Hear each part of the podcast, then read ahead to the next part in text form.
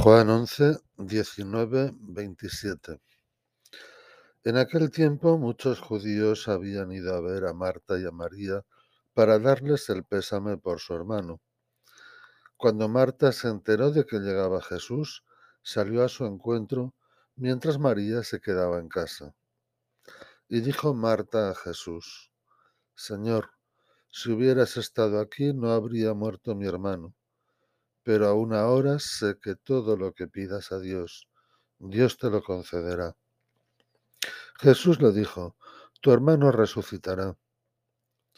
Marta respondió, sé que resucitará en la resurrección del último día.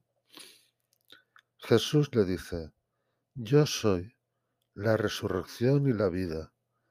El que cree en mí, aunque haya muerto, vivirá. Y el que está vivo y cree en mí, no morirá para siempre. ¿Crees esto?